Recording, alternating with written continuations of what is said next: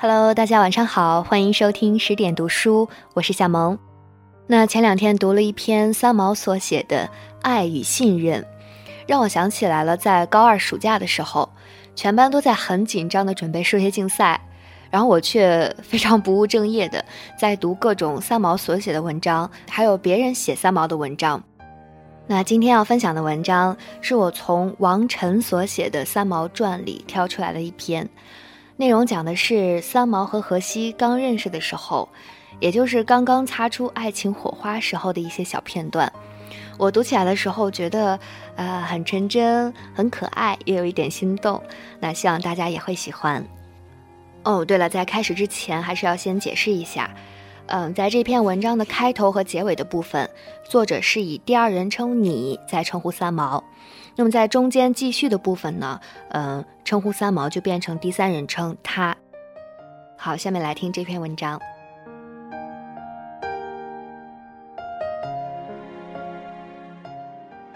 谁能知道，遇到那个人的时候，那个人对不对？那个时间又是不是刚刚好？一九六七年，你在西班牙。一九六七年，你遇见了他。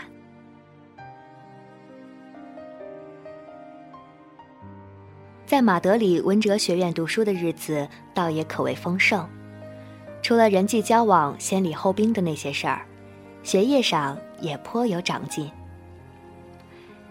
在写给台北家人的家书里，他说自己在研读中世纪神学家圣多马斯的著作。后来也念现代诗、艺术史、西班牙文学、人文地理。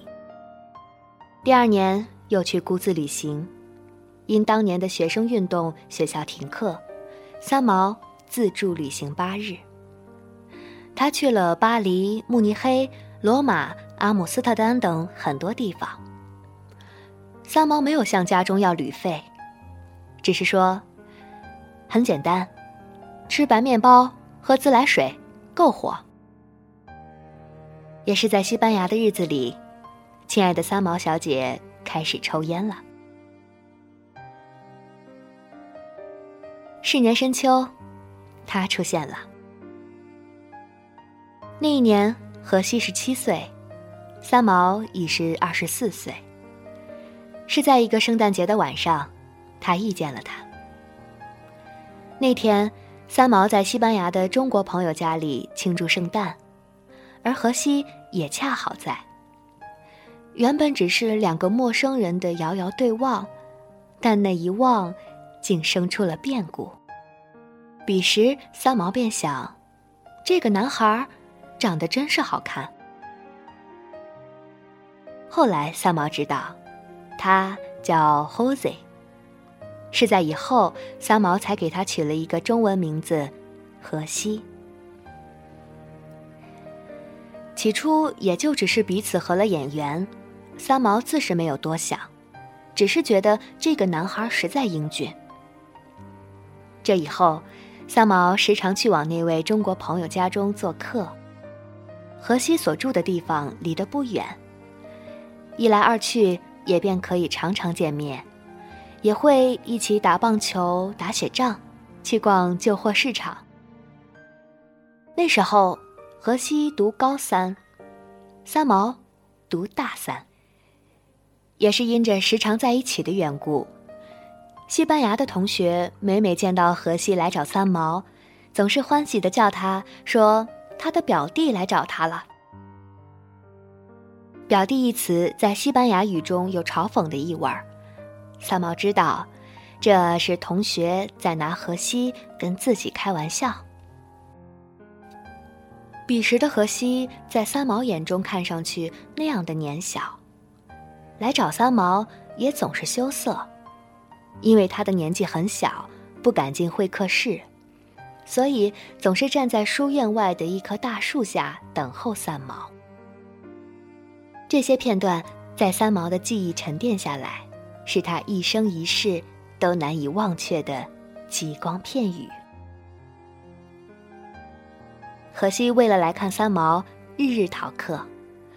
三毛见状便开始为难，他会像长姐一样的质问他，又来找自己却不上课是为什么？而荷西的答案是，只想看看他。那一日，他又匆匆的从学校旷课赶来。三毛又问：“你来做什么？”他在口袋里掏出了十四元西币来，相当于当时的七元台币，然后说：“我有十四元钱，正好购买两个人的入场券。”我们一起去看电影好吗？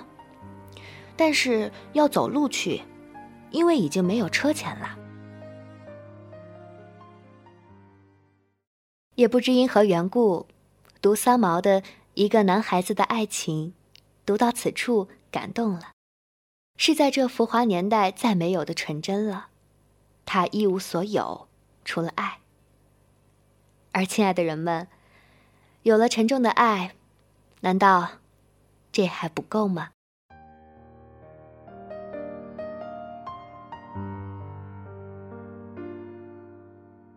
三毛答应了他，实在是无法拒绝的。是要如何表达这份欢喜呢？三毛不知，他只是好怜惜木下的痴心少年，他还那样年轻，他理应好好念书。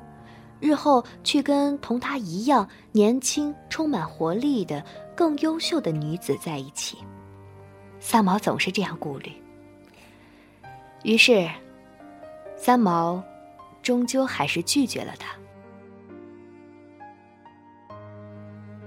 树下那个手里总是捏着一顶法国帽而不戴上去的英俊的西班牙少年，荷西。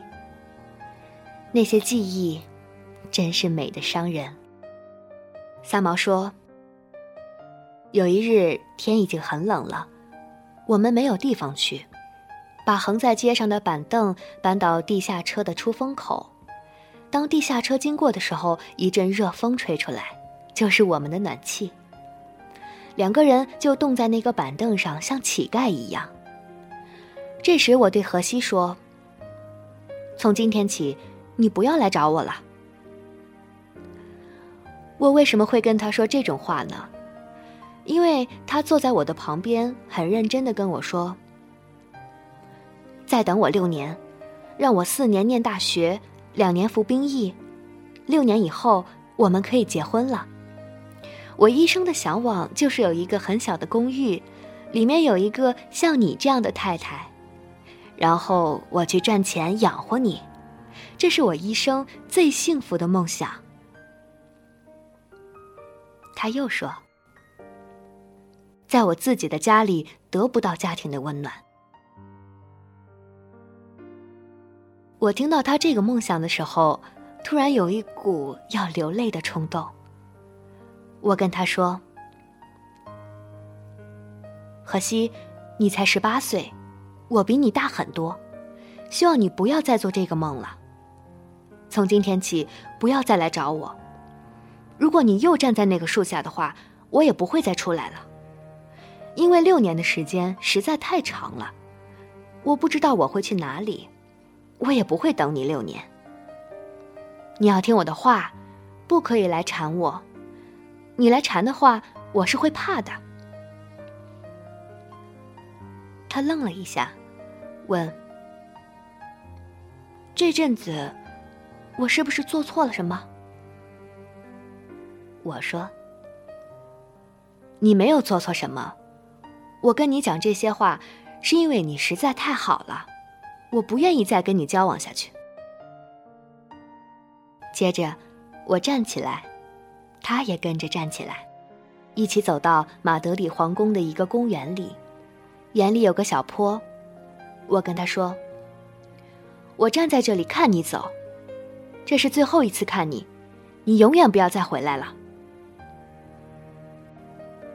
他说：“我站这里看你走好了。”我说：“不不不，我站在这里看你走，而且你要听我的话哟，永远不可以再回来了。”那时候我很怕他再来缠我，我就说：“你也不要来缠我。从现在开始，我要跟我班上的男同学出去，不能再跟你出去了。”这么一讲，自己又紧张起来，因为我害怕伤害到这个初恋的年轻人。通常，初恋的人感情总是脆弱的。他就说：“好吧，我不会再来缠你，你也不要把我当做一个小孩子，因为我们这几个星期来的交往，你始终把我当做一个孩子。你说你不要再来缠我了。”我心里也想过，除非你自己愿意，我永远不会来缠你。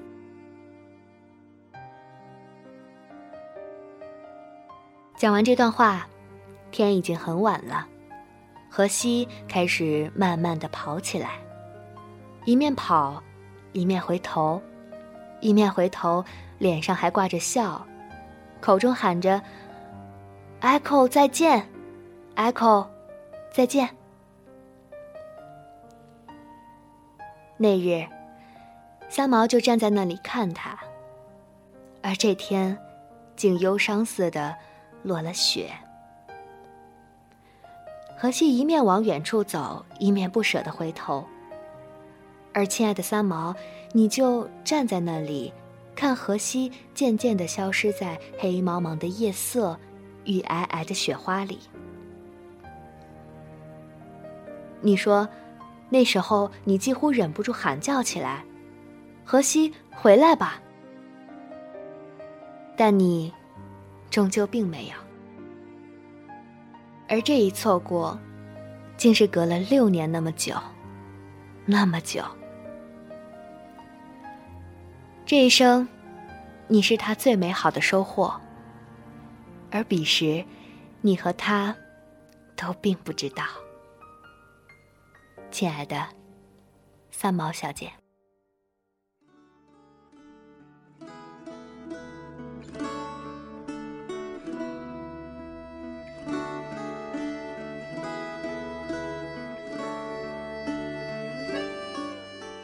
文章分享完了，那希望大家不会被里面的一些人称的变化给搞糊涂。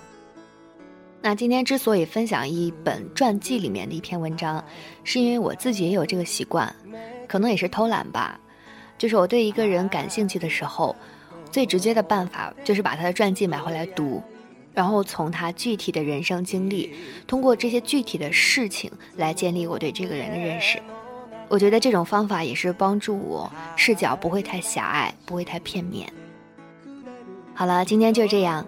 感谢您的聆听，这里是十点读书，我是小萌。更多好书和好文，欢迎大家关注微信公众账号“十点读书”。大家晚安了。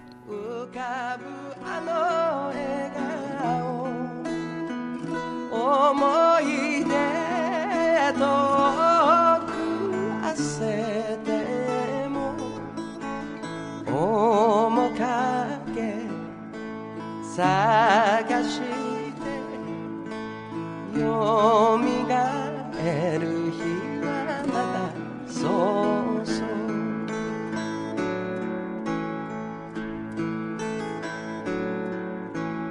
一番星に祈る。